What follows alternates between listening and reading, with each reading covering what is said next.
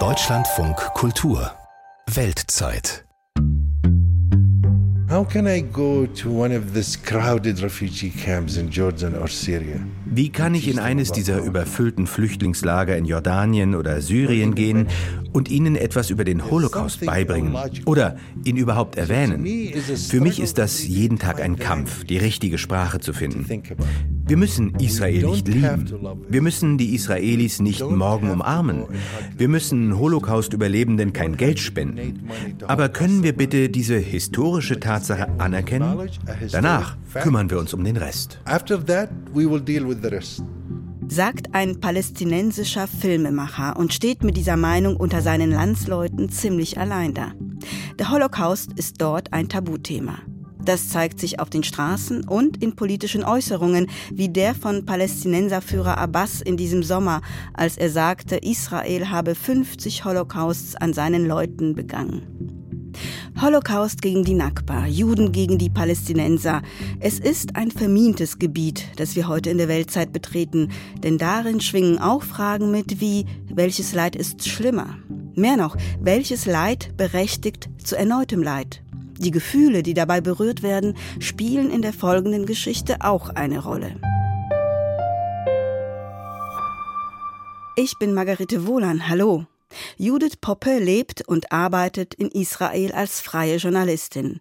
Sie hat für die Weltzeit einige palästinensische Intellektuelle getroffen, die versuchen, unter ihren Landsleuten Aufmerksamkeit für die Shoah zu schaffen und eine Sprache zu finden, mit der sie allen Beteiligten gerecht werden können. Und ich finde, solange es solche Menschen gibt, gibt es Hoffnung. Hoch über den Dächern der palästinensischen Stadt Beit Hanina zwischen Jerusalem und Ramallah, im Dachgeschoss des Familienhauses, zieht Mohammed Dajani Daoudi ein Buch hervor. Ah, mein Kampf von Adolf Hitler. Auf dem Buchdeckel prangen ein Hakenkreuz und ein Foto des nationalsozialistischen Diktators. In Deutschland ist die Publikation des Buches weitgehend verboten. In den palästinensischen Gebieten jedoch ist die nationalsozialistische Hetzschrift ein Bestseller. Fünf Exemplare davon stehen auch in den Bücherregalen von Dajani Daoudis Familienhaus. Allerdings nicht, weil der ehemalige Universitätsprofessor das Werk schätzen würde. Im Gegenteil. Der 76-Jährige will andere davor bewahren, Hitlers Zeilen zu lesen. Denn Dajani Daoudi kämpft einen einsamen Kampf. Er will unter den Palästinensern ein Bewusstsein für den Holocaust herstellen.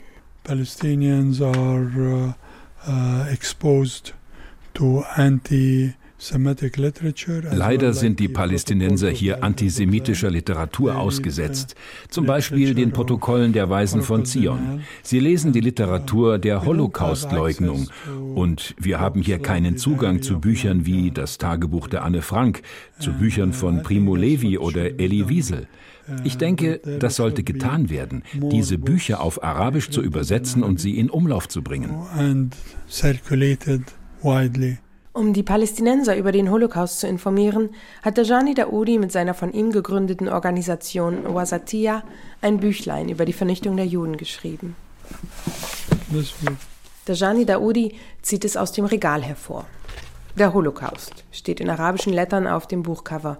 Darin kurze Texte und Fotos von den nationalsozialistischen Boykottaufrufen bis hin zur Massenvernichtung der Juden. 1000 Mal hat er es drucken lassen und die Exemplare in palästinensischen Bibliotheken und Schulen verteilt. Das Dachgeschoss mit seinen überquellenden Bücherregalen ist eine Oase der Literatur über jüdische Kultur und Geschichte. Diese Offenheit gegenüber der jüdischen Welt besaß der Sprössling einer einflussreichen palästinensischen Familie nicht immer. Als junger Mann wurde er wegen seiner politischen Aktivitäten aus Israel verbannt und ging nach Libanon ins Exil. When I was in Lebanon, I was extremely radicalized. Während meiner Zeit im Libanon war ich extrem radikal. Als ich dann in die USA ging, habe ich mehr über Demokratie gelernt, habe zugehört, verschiedene Philosophen kennengelernt, von denen ich in Beirut nichts erfahren konnte. Für mich war diese Reise wie aus Platos Höhle zu kriechen, aus einer Höhle von Ignoranz, Fehlwahrnehmungen und falschen Vorstellungen und ins Ausland zu gehen, um frei zu sein. Traveling abroad to be free. Als Dajani Daoudi 1993 wegen einer Krebserkrankung seines Vaters die Erlaubnis erhielt, zurück in seine Heimat zu kommen, erlebte er, wie diejenigen, die er als seine Feinde betrachtete, seinen Vater mit viel Einsatz im Krankenhaus behandelten. Mittlerweile ist aus dem ehemaligen Militanten ein Kämpfer für Frieden und Versöhnung geworden, doch er rennt immer wieder gegen Wände aus Beton. Im März 2014 reiste Dajani Daoudi, mittlerweile Direktor der Amerika-Abteilung der Al-Quds-Universität in Jerusalem, mit 27 palästinensischen Studierenden in die Gedenkstätte nach Auschwitz. Im Gegenzug besuchten israelische Studierende ein Flüchtlingslager in den palästinensischen Gebieten. Doch kurz nach der Reise brach eine Welle des Protests über den Professor ein. And uh, then there were demonstrations on campus. Es gab Demonstrationen auf dem Campus. Sie kamen zu meinem Büro und versuchten es zu zerstören. Und sie hinterließen Todesdrohungen. Auf einer stand, wenn du zurückkommst, bring deinen Sarg mit. Sie haben es auf meine Tür geschrieben. Kindische Dinge wie diese, die aber eine bestimmte Geisteshaltung widerspiegeln. Studierende, Dozenten und auch die Universitätsleitung stellten sich gegen ihn. Viele warfen ihm vor, ein Betrüger, ein Normalisierer zu sein, also einer, der die Besatzung normalisiert und mit dem Feind kooperiert. Sie warfen ihm vor, die Nakba zu ignorieren, also die Flucht und Vertreibung der Palästinenser während des palästinensisch-israelischen Krieges in den Jahren 1948 und 1949. Sie sagten, was du getan hast, ist falsch. Warum unterrichtest du nicht die Nakba statt des Holocaust? Und ich antwortete, ich habe die Nakba 40, 50 Jahre lang unterrichtet. Jetzt ist es Zeit, etwas zu lehren, worüber ihr noch nichts wisst. Im Mai 2014 trat Dajani Daoudi von seinem Posten an der Universität zurück. Die Hetze ging weiter. Als sein Auto in Flammen aufging, ging Dajani Daoudi wieder in die USA und kehrte erst ein Jahr später zurück. Von seinem Bemühen ließ er nicht ab. Gemeinsam mit der Universität Jena gab er einen Sammelband über die Reise in das Konzentrationslager heraus. Darin zahlreiche Erfahrungsberichte von denjenigen, die mit dem Professor nach Auschwitz gekommen waren. Sie alle stellen auf unterschiedliche Weise eine Frage, die der Student Nasser Al-Kadi in seinem Bericht folgendermaßen formuliert. Wie können wir mit dem Trauma der Juden durch den Holocaust mitfühlen und gleichzeitig das Trauma der militärischen Besatzung bewältigen? Die Erfahrungen in Auschwitz haben die Studierenden von Dajani Daoudi sensibilisiert. Doch damit sind sie eine Ausnahme. Den meisten anderen auf den Straßen des besetzten Westjordanlandes steht nicht der Sinn danach, mit dem Trauma des Holocaust mitzufühlen. Fragt man sie nach dem Holocaust, ist immer wieder der Einwand zu hören, was ist mit unserer Katastrophe? Die Hoffnungslosigkeit unter den Palästinensern ist groß. Die israelischen Siedlungen zerschneiden das Westjordanland immer mehr und lassen einen palästinensischen Staat kaum noch möglich erscheinen. Die meisten Palästinenser kennen Israelis durch die Trennungspolitik nur als Soldaten von den Checkpoints. Das Jahr 2022 war das blutigste seit langem in diesem Konflikt. Weit mehr als 100 Palästinenser sind seit Anfang des Jahres in Razzien des israelischen Militärs getötet worden. Auch in den Buchhandlungen von Ramallah findet man die nationalsozialistische Hetzschrift Mein Kampf. Vor einem der Buchläden steht ein Aushilfsverkäufer mit seiner Frau und einer gemeinsamen Freundin und raucht. Angesprochen auf das Buch zögert er, dann spricht er doch. Ich liebe Hitler. You love Hitler. You love Hitler. Liebesbekundungen an Hitler sind keine Seltenheit, wenn man Palästinenser danach fragt, was sie über den Holocaust denken. Auch die Freundin des Buchverkäufers, eine junge Juristin mit langen braunen Haaren, stimmt mit ein. Sie erklärt ihre Bewunderung für Hitler mit ihrer Einstellung Israelis gegenüber. Uh,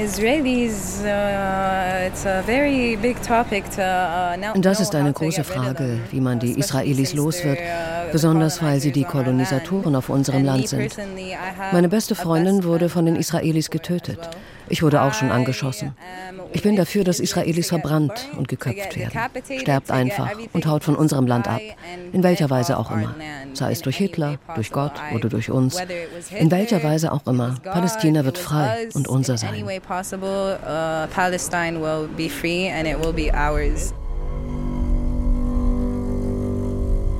Von Ramallah durch ein Checkpoint an die Hebräische Universität in Jerusalem.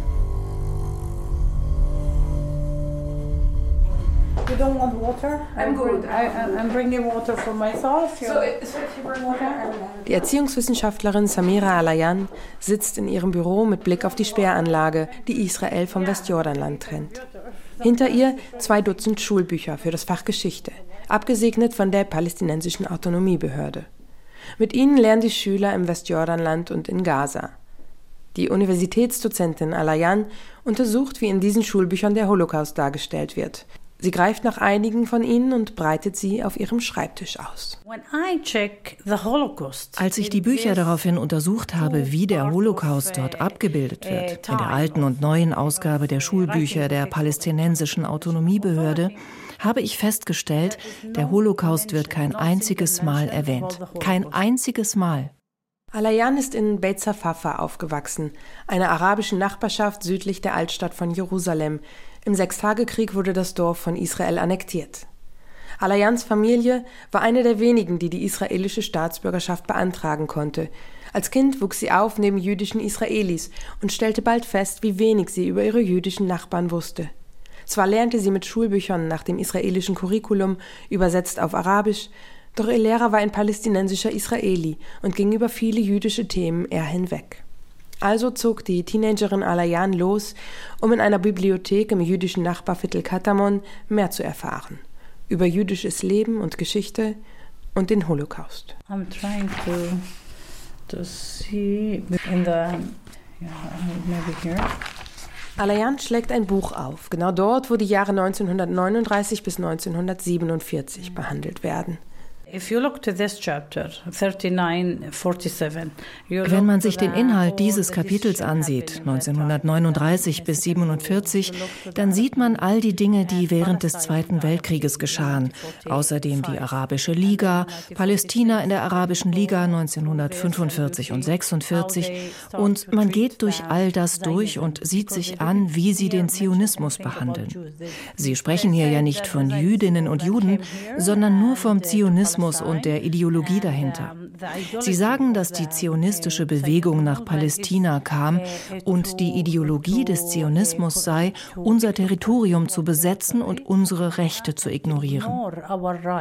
Für ihre Studie fragte Alayan Beamte des Erziehungsministeriums der palästinensischen Autonomiebehörde, warum sie den Holocaust nicht als Unterrichtsthema aufnehmen. Most of them in the interviews they mention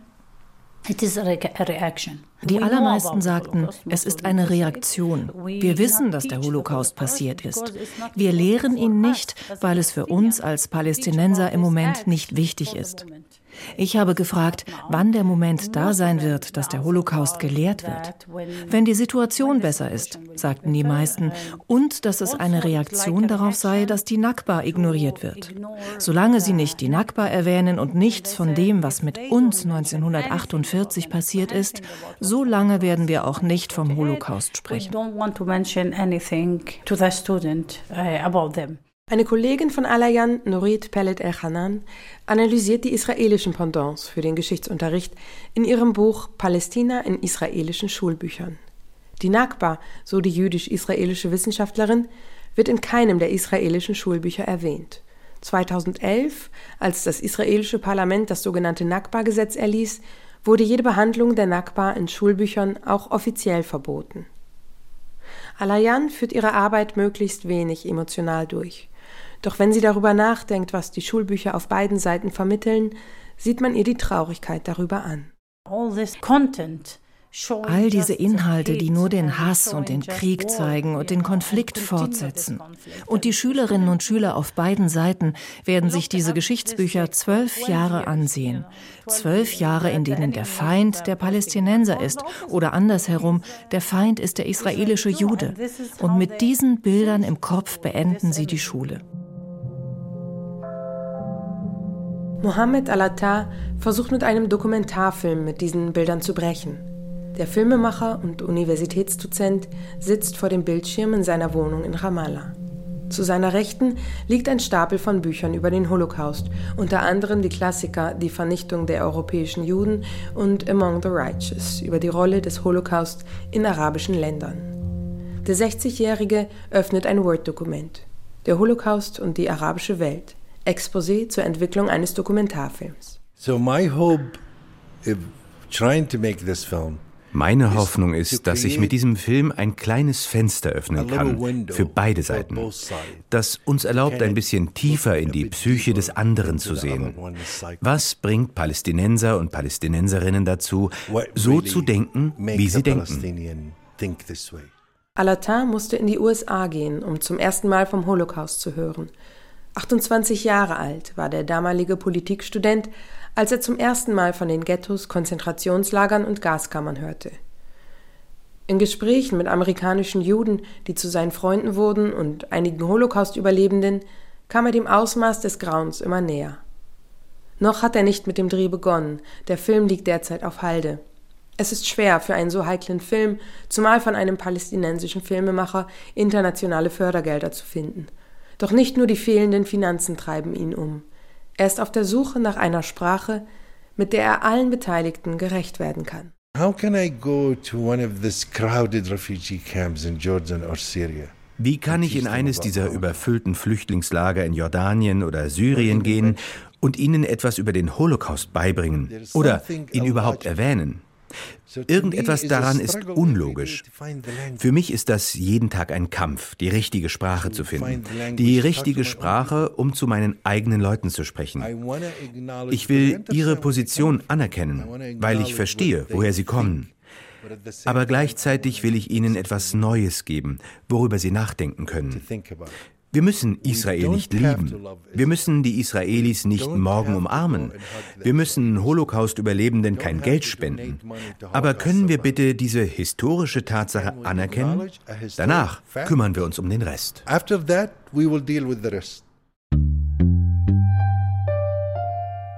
Eine Sprache finden, die das Trauma der Juden durch den Holocaust anerkennt und gleichzeitig mit dem Trauma der Palästinenser durch die Nakba mitfühlt.